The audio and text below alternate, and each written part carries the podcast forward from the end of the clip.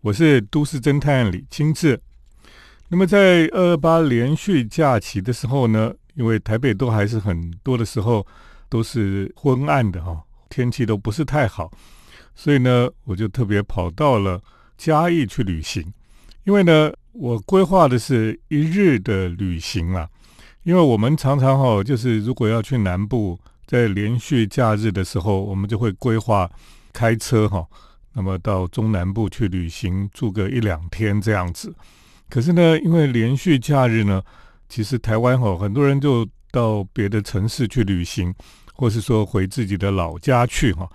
所以高速公路也常常塞车啊。那这个塞车有时候真的是很不得了，有时候下错交流道，那没有办法这个回头哈，这个都是很很麻烦的事情哦。那在塞车的时候，假日塞车，有些人还很紧张啊，因为。这个尿急哈，还没地方去上厕所，这也是一个很麻烦的事情啊。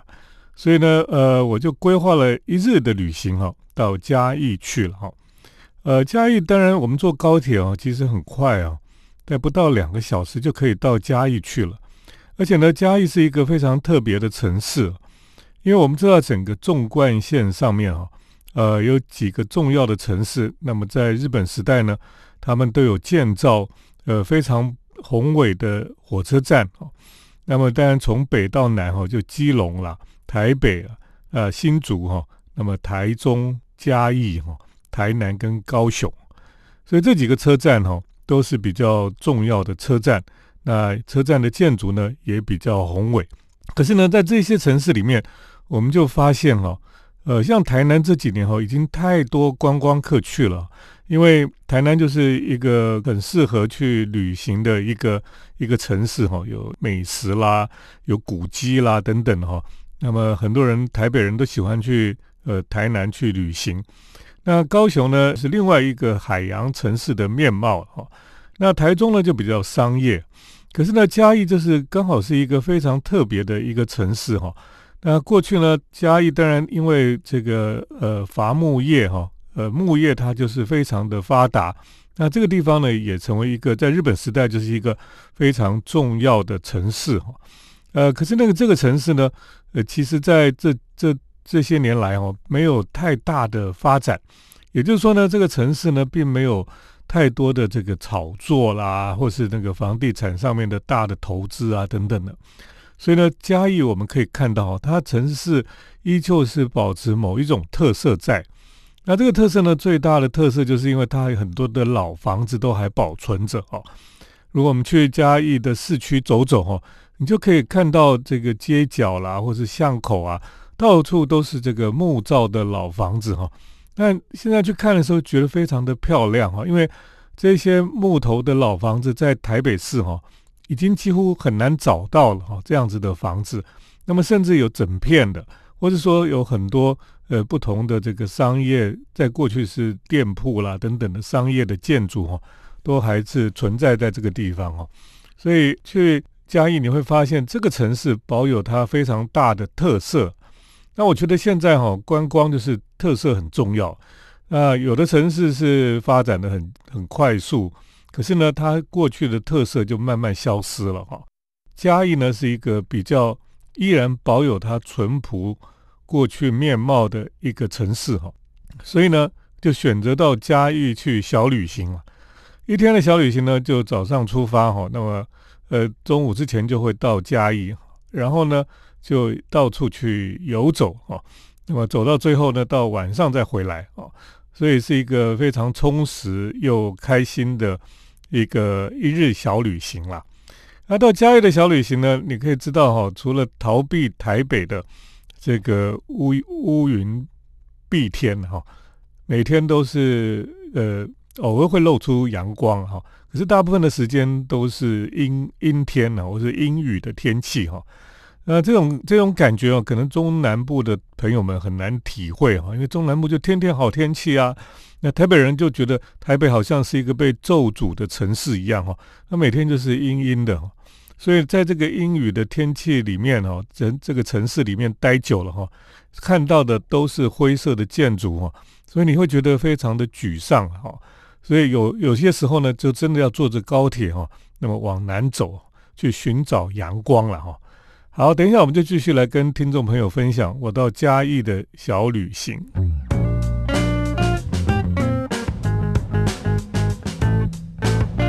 欢迎回到我们建筑新乐园节目，我是都市侦探李清志。那我来今天跟大家分享，在二八年假的时候呢，到嘉义去做一个小旅行哈。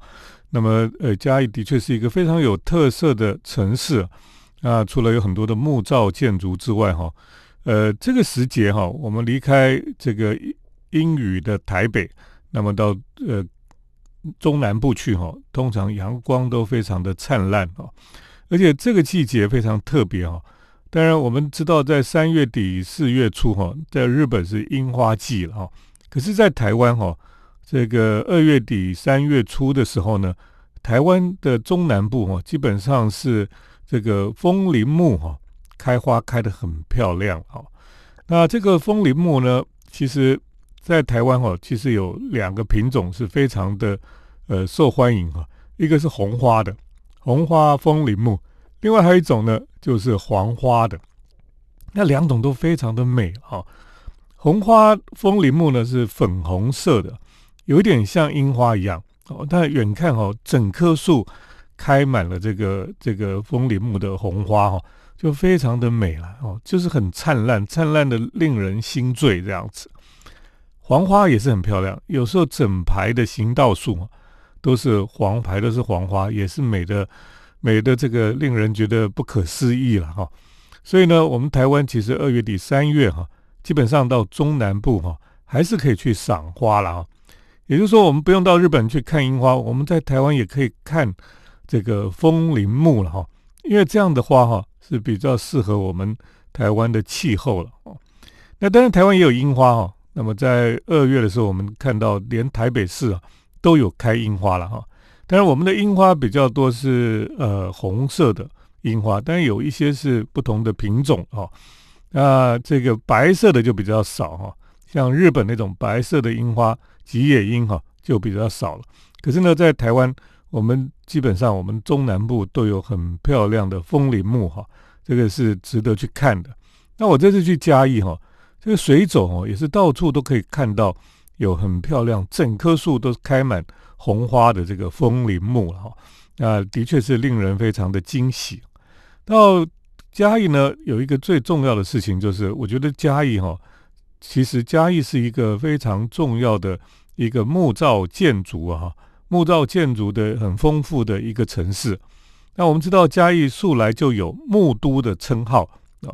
有一些都市被叫做水都了哈，那有些都市哈，这个叫做艺术之都啊，什么都了。这个嘉义呢，被称为木都哈，木都就是它过去的，因为它的木材的产量很丰富，阿里山上面的木材哦，都送到嘉义来，那么嘉义就有有很多的木材制材厂，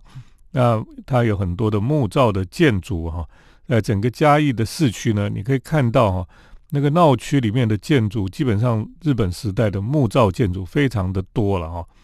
所以呢，呃，你用步行哈，那么到嘉义去呢，穿梭大街小巷哈，可以去寻找有趣的这种木造的老建筑了。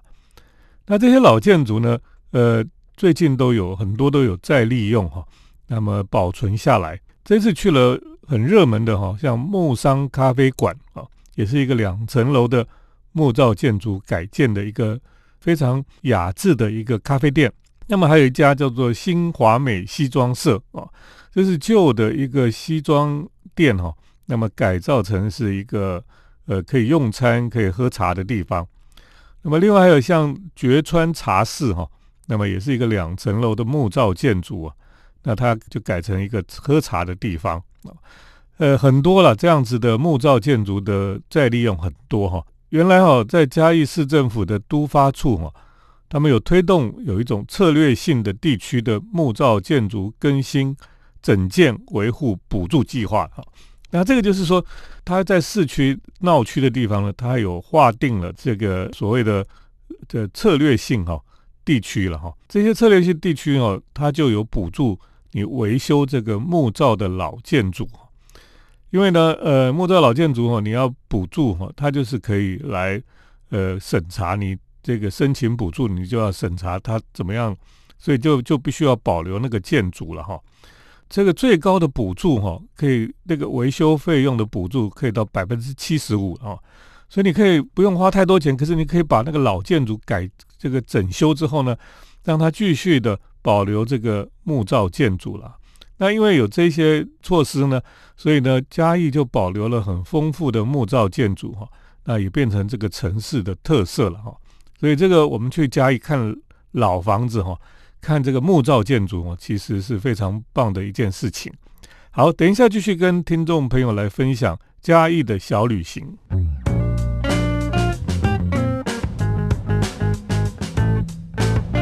欢迎回到我们建筑新乐园节目，我是都市侦探李清志，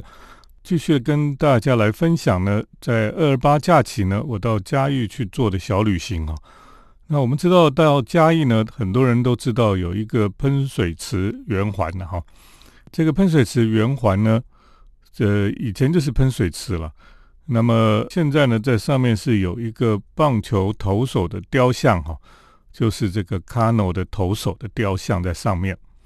这个雕像呢，人家说它会动了哈，可是我站在那边看半天都是不会动啊，所以呢就觉得很奇怪。后来呢，我又到别的地方去逛逛，回来之后呢，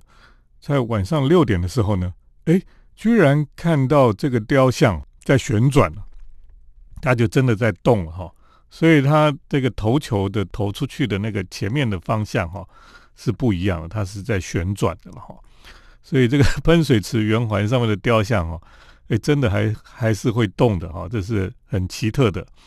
那喷水池圆环附近哈，我在地图上看，我就觉得非常奇妙。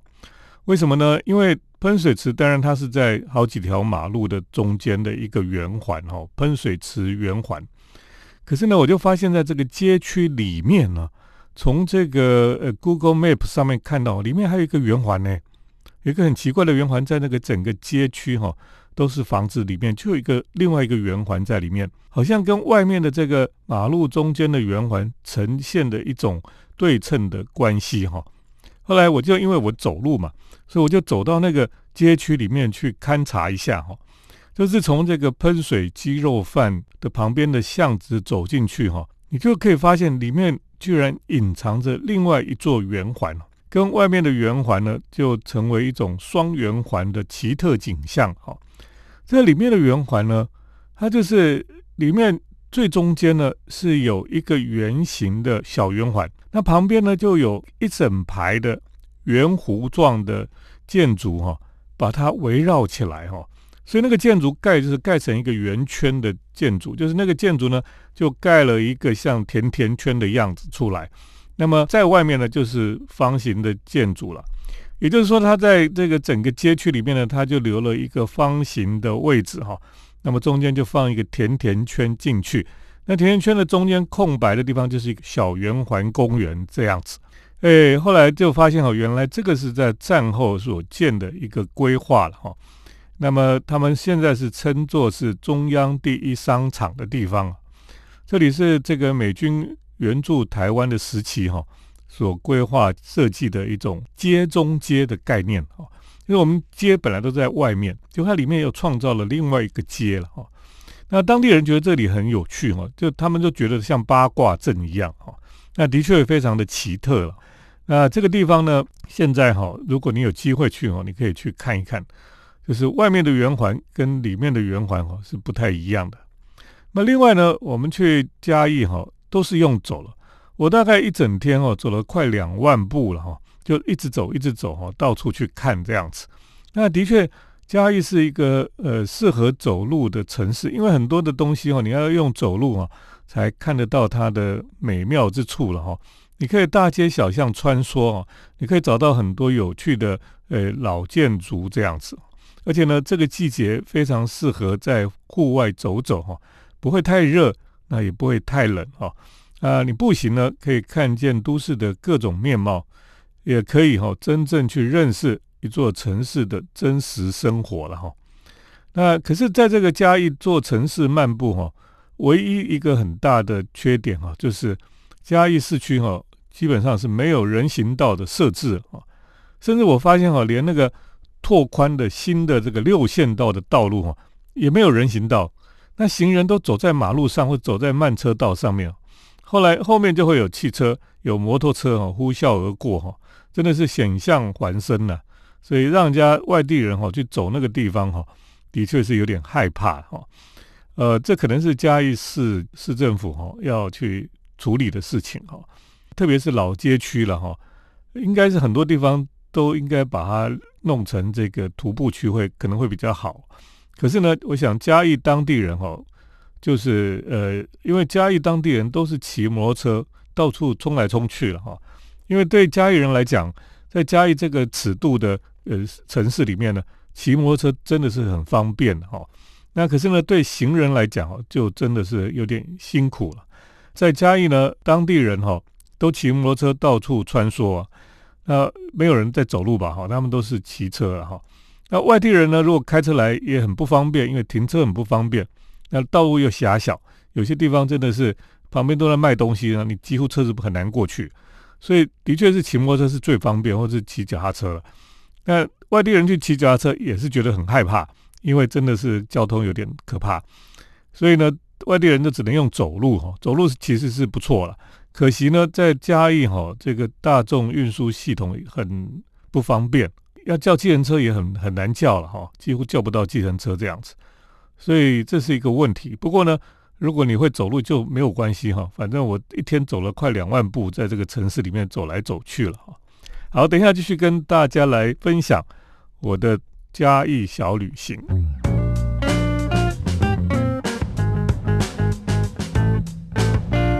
我是都市侦探李清志。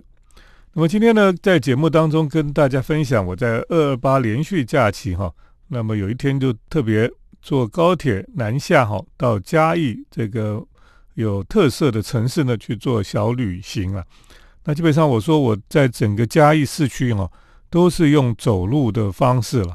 那去看一些木造建筑的老房子，改造成的咖啡店啦或餐厅哈。那也到处这个游走了哈。那很很多人就说，那你到底有没有吃什么好吃东西了哈？其实吃当然是有吃了哈，像我去吃了这个喷水池旁边的喷水鸡肉饭哈，呃，很多人说，哎，你吃那个鸡肉饭可能不是最好吃的哦，我知道什么地方更好吃了哈。其实他们说每一个嘉义人哈都有他最喜欢吃的鸡肉饭。那其实我对鸡肉饭本来也没有什么太大兴趣了哈，可是我这次去吃了这个喷水鸡肉饭哈，我倒觉得还蛮好吃的哈。果然，这个还是虽然很多观光客去吃哈，可是真的还蛮好吃的。那而且呢，它不是只有鸡肉饭而已，它还像这个卤猪脚啦哈，像这个呃丝木鱼肚了哈，很多这个小吃哈都非常好吃了哈。所以诶，的确这些乡土小吃哦，呃虽然是现在都很很有名这样子，虽然是很普遍的哈，可是吃起来还是蛮蛮不错的哈。呃，很有滋味哈，可以说他们有那种食物本来就有的这种滋味在哈。那当然，我去那种地方哦，我以前不太敢去吃哈，因为那个场面很乱，人多，然后又不知道怎么入座哈，哎，怎么样吃，怎么点菜哈，都觉得这个如果观光客来哈，都不知道怎么吃了哈。还好我去的时候呢，有一个小老板，大概只有小学生的一个小男生，胖胖的，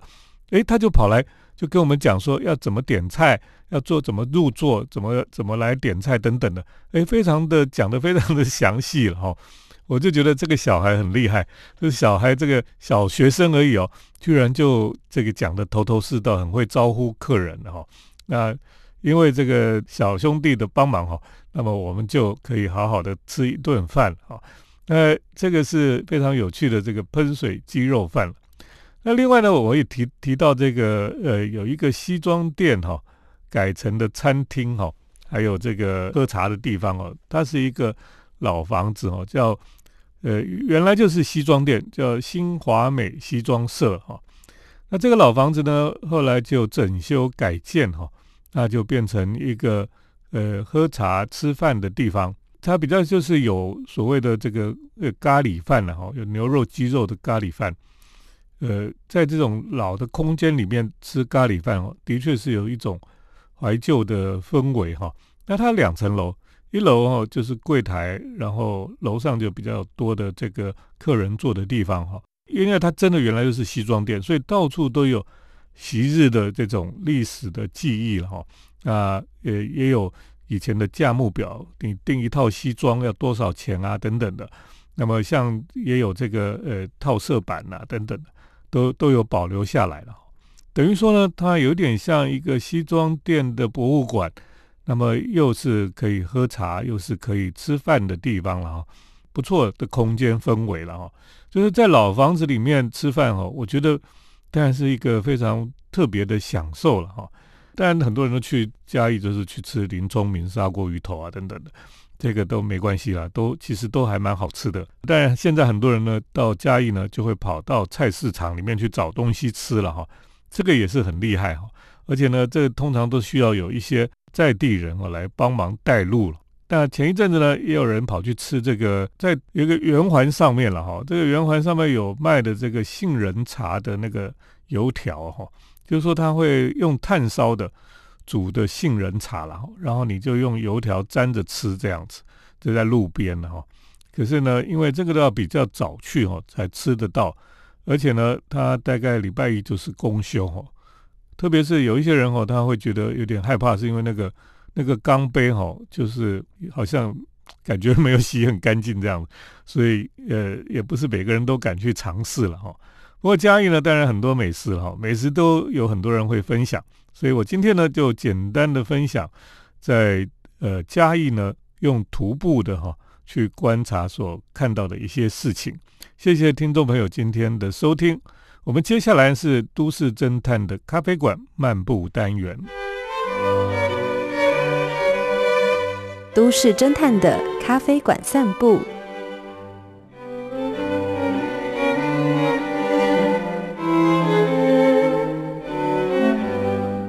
欢迎来到都市侦探的咖啡馆漫步单元，我是都市侦探李清志。今天呢，在节目当中跟大家来介绍哈。那么我这次去东京，当然去了很多的咖啡店嘛。啊，其中呢有一次呢，我刚好是在涩谷这个地方，因为涩谷这几年有一些新的改变哈。那么特别是呃，可能有到这个呃这个非常高楼的顶端呢哈，去看整个东京的市区。那么也去看这个宫下公园改改造成一个非常长的商场哦。那其实，在涩谷这里哈，你就知道涩谷就是一个非常多人潮的地方了哈。每天都有很多人拥挤在涩谷车站的周边哈。